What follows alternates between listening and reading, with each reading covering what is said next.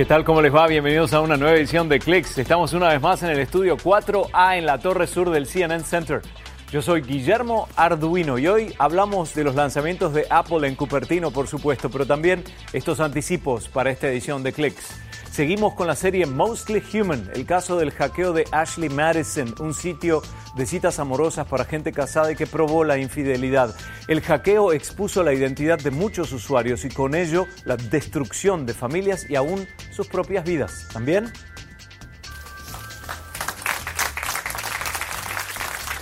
Los científicos de la NASA aplauden el cierre de una misión de 15 años. Recibieron el último mensaje de la sonda espacial Cassini para luego autodestruirse a medida que ingresaba a la atmósfera de Saturno. Estos últimos datos marcan el final de una de las misiones científico-planetarias más exitosas en la historia.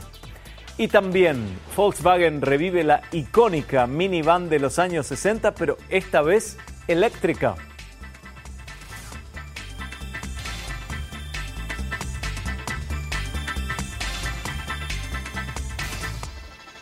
El reciente anuncio que más ruido hizo fue el lanzamiento de tres iPhones por parte de la empresa Apple, además de otros dispositivos. Pero lo más llamativo fue el iPhone 10, 10 en números romanos, que coincide con el décimo aniversario de la salida del primer iPhone. Tim Cook, el CEO de Apple, dijo que representa el futuro de un teléfono inteligente. Los otros dos teléfonos lanzados son el iPhone 8 y el iPhone 8 Plus. Samuel Burke estuvo en primera fila en este lanzamiento y con teléfono en mano nos presenta las características más sobresalientes de este nuevo dispositivo celular de Apple. Este es el iPhone 10 y cuesta casi mil dólares. Entonces, ¿qué consigues por esta gran cantidad de dinero? Bueno, en comparación con los iPhone 8 y 8 Plus, la gran diferencia es la pantalla. Como ves aquí, casi no tiene un borde. Se llama una pantalla infinita y para mí la gran diferencia es aquí abajo y arriba. El iPhone 8 todavía tiene partes negras ahí, pero como ves, casi es una pantalla infinita. La otra gran diferencia en comparación con los iPhone 8 que cuestan casi 700 y 800 dólares es el reconocimiento facial. Para desbloquear este teléfono, el 10, nada más usas la cara y así lo puedes desbloquear. Además, puedes usar em, otras características como Apple Pay, por ejemplo, para hacer pagos, eh, confirmando el pago con tu cara. Pero eso quiere decir que ya no cuenta con el botón de inicio. Es lo que se usaba antes para huellas dactilares, pero, ya no se necesitan porque ya tienes esa capacidad de reconocimiento facial. Además cuenta eh, con una carga inalámbrica, pero los iPhone 8 también tienen, esas características. Eh, se puede pre em, comprar, digamos, en el mes de octubre y van a llegar en noviembre.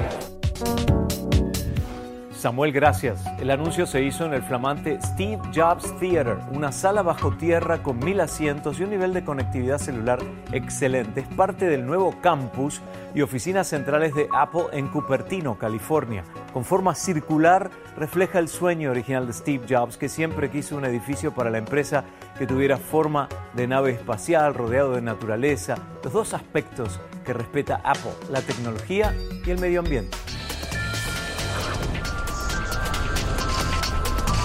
En agosto de 2015 se expuso la verdad detrás de la red social Ashley Madison, un sitio para citas furtivas, para gente casada con interés de tener aventuras sexuales extramatrimoniales. Pero lo peor para ello fue el hackeo que sufrió Ashley Madison y así puso al descubierto los nombres de los usuarios.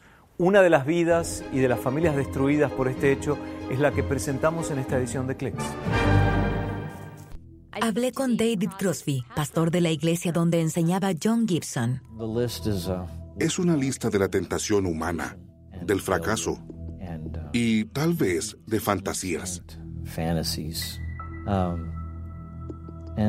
Todos las padecemos, todos tenemos tentaciones, pero no de la misma manera. Nos tropezamos, caemos, nos hacemos daño, herimos a los que amamos. Es una historia muy común. Había 32 millones de nombres en esa lista y es solo la punta del iceberg. El nombre de todo el planeta está, de alguna manera, en esa lista. Esa es la confesión que debemos hacer. Todos estamos dañados. Aquí giraba toda su vida, su familia, la iglesia y la enseñanza. ¿Cree que habría perdido su empleo por esta revelación sobre Ashley Madison? ¿Existía ese riesgo? Eso depende de la institución. Uh, Pero sí sé que hay ciertos temas morales que se incluyen en el contrato de trabajo de un seminario o iglesia. Él los aceptó cuando lo contrataron. Uh, un año después del ciberataque, tres mudanzas, el compromiso de su hijo, su hija cumplió 27 años. Todas las mañanas salía a correr. Pero antes me preparaba café. Cuando yo despertaba, iba a la cocina y nos sentábamos a hablar de nuestro día, de nuestra vida. Cuando yo le contaba mis problemas, él me escuchaba. Hay días en que despierto y pienso, tengo que hacer mi café, pero él no estará allí.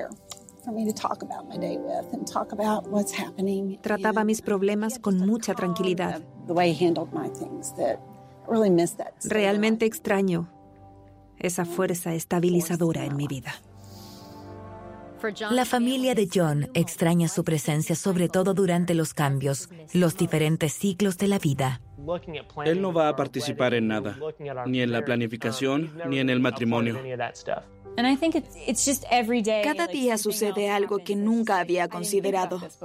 Um, Varias amigas se han casado y en sus matrimonios las he visto bailar con sus padres. Nunca lo había pensado, pero es algo que tengo que aceptar. Él ya no será parte de nuestras memorias de ahora en adelante. ¿Hay algo que te gustaría haberle dicho? Me gustaría haberle dicho que era mi papá. No había nada que lo disminuyera ni que me hiciera quererlo menos. A pesar de todo lo que pasó, estoy orgullosa de que él haya sido mi padre. Estoy muy agradecida de todo lo que él me enseñó. Y realmente deseo que cuando estaba en el final de su vida, en ese momento, hubiera sabido que no tenía que ser el fin, que hubiéramos salido adelante. Cuando los hackers publicaron la información, escribieron, aprendan la lección y reparen el daño. Es vergonzoso, pero lo superarán. ¿Qué les dirían a los hackers? Aún no los han encontrado, ¿verdad? Ellos divulgaron secretos e información y dijeron estamos haciendo justicia. Ustedes son el impacto humano del ataque. ¿Qué les dirían? Si hay algo que hemos aprendido, es que la decisión de estar en Ashley Madison no define la vida de mi padre. Si los ciberpiratas pensaban hacer justicia, les diría que es una justicia incompleta y muy equivocada. Al elegirte como juez, de alguna manera has decidido que eres superior. Nadie tiene ese derecho. No culpo a los ciberpiratas de la muerte de mi padre. Es indicativo de la cultura de hoy. La gente se siente con derecho a juzgar a otros en comentarios, videos, artículos. Se esconden tras las redes. Yo he cambiado mi manera de pensar sobre las personas. Me aseguro de no convertirme en juez de nadie. Tras cada nombre en esa lista había niños, esposos, hogares, empleos, muchas cosas. No era solo un nombre en la lista. Tal vez es una historia acerca de los secretos, los que a veces solo podemos compartir ocultos en el anonimato de la red. Lo irónico es que el lugar que creíamos era seguro para nuestros secretos más oscuros no lo era. Si piensas que lo que haces en línea es solo personal, no es así. La conclusión más amplia es sobre el ser humano.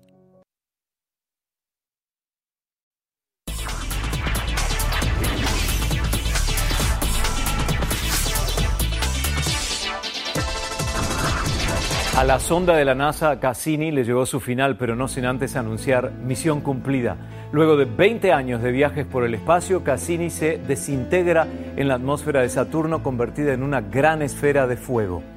El programa se lanzó en 1997, fue insertado en órbita en 2004.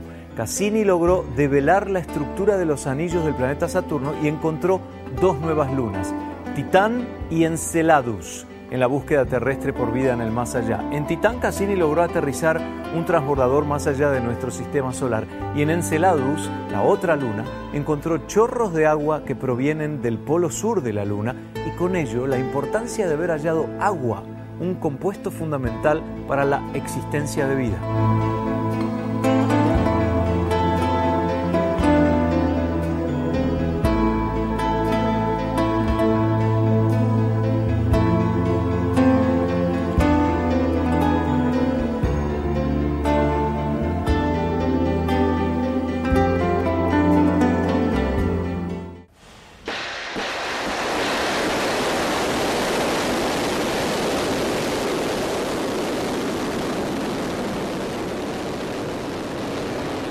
Reportamos a diario sobre la crisis nuclear con Corea del Norte. Es interesante reconocer que existe alguien que se beneficia económicamente de este peligro mundial.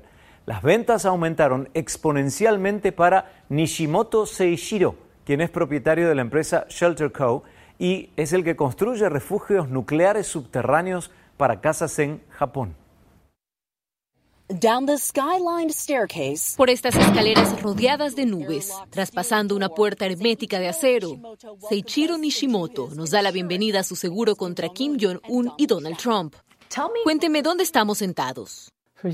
Shelter. Un refugio contra la lluvia radioactiva.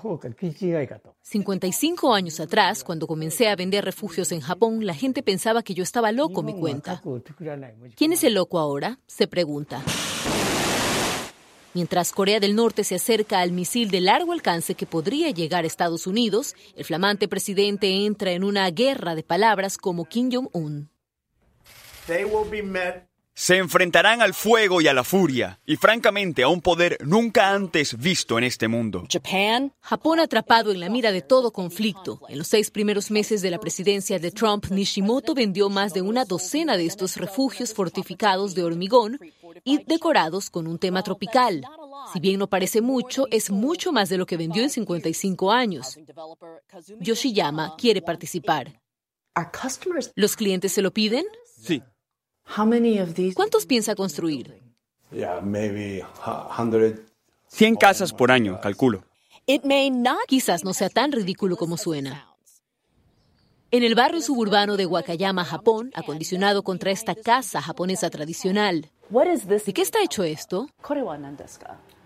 De hormigón. ¿De hormigón? Tres capas de hormigón reforzado aquí mismo. Yoshihiko? Yoshihiko Kurotori compró este pequeño refugio por miedo a los terremotos, el tsunami y al vecino del norte. Siempre me ha preocupado una Corea del Norte nuclear. ¿Tener el refugio le da cierta paz? Así es. Siento paz mental. Esa paz personal se vende con los refugios que van desde decenas a cientos de miles de dólares, pero no verá a Nishimoto celebrar su fortuna. La retórica extrema de Trump ha elevado las tensiones con Corea del Norte, nos cuenta. No se sabe qué hará. Será bueno si todo sale bien, pero si no, podría sumergirnos en un desastre nacional. Podemos decir que se están preparando para lo imposible, pero en una región que observa con recelo a dos líderes impredecibles, simplemente lo consideran realista.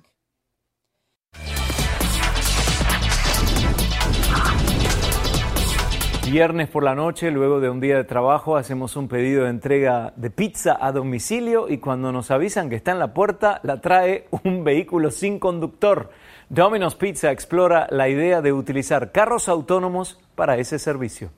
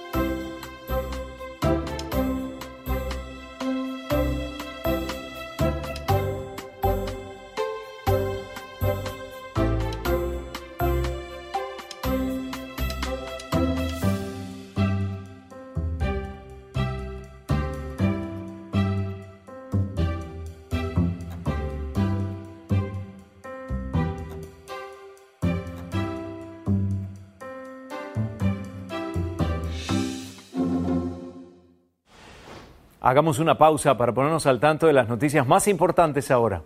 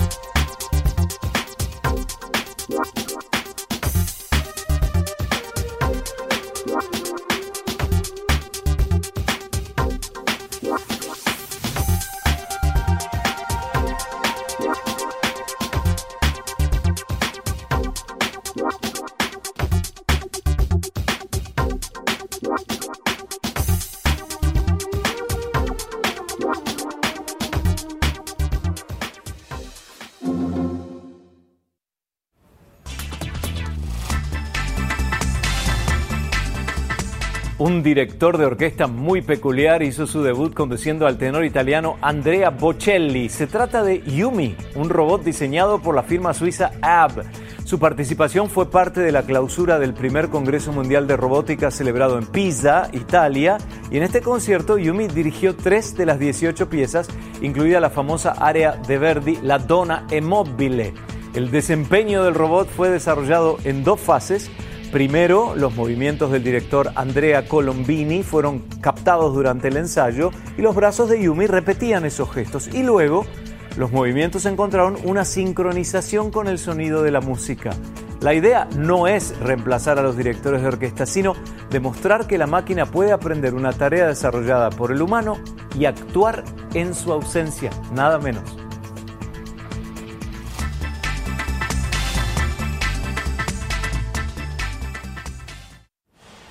Al regresar, Volkswagen revive la icónica microvan de los años 60 llamada Bully, pero ahora será un vehículo eléctrico. Con eso volvemos.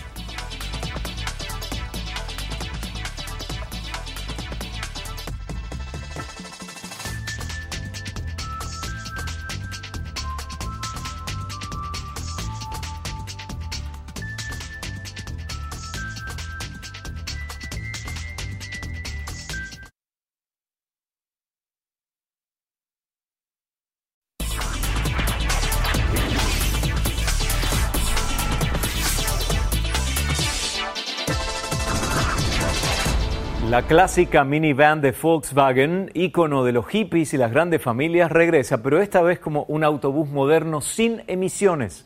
¿Cuánto se parece al modelo original? Se los mostramos.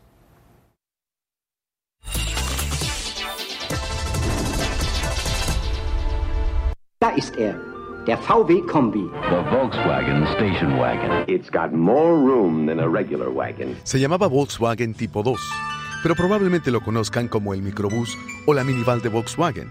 Una minivan de antes de que existieran las minivans, al igual que el escarabajo de Volkswagen, se convirtió en un ícono. Fue la favorita de los hippies que viajaban por Estados Unidos en los años 60 y de las grandes familias, y está a punto de regresar. Esta vez como un autobús sin emisiones. Les hablo del ID Bus de Volkswagen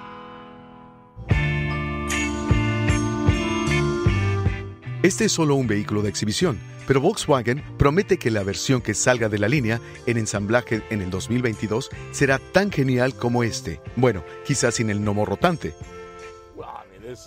En comparación con el microbús de Volkswagen, desde aquí adentro, es decir, por afuera es todo nostalgia, pero por adentro es totalmente distinto. El volante rectangular es un poco molesto. Sí, se retrae y desaparece cuando la minivan está en modo autónomo aunque este modelo no es autónomo. Es bastante simpático porque es como manejar un autobús, con el amplio parabrisas y sin capó. El interior es enorme. Este vehículo de exhibición tiene un número sorprendente de lucecitas que de hecho se encienden y funcionan. Sin embargo, para ser un auto destinado a un escenario y no a una carretera, se maneja bastante bien. Podrá ver algo así en su concesionaria por ahí del 2022. Claro, quién sabe qué cosas les atraerá a los chicos en ese momento. Se nos acabó el tiempo por hoy. Estamos en facebook.com barra CNN. Yo soy Guillermo Arduino. Espero verlos en la próxima. Y nos vamos ahora del estudio 4A con Matt Wheeler, que nos acompañó hoy con la cámara estable. Hasta la próxima. Vamos,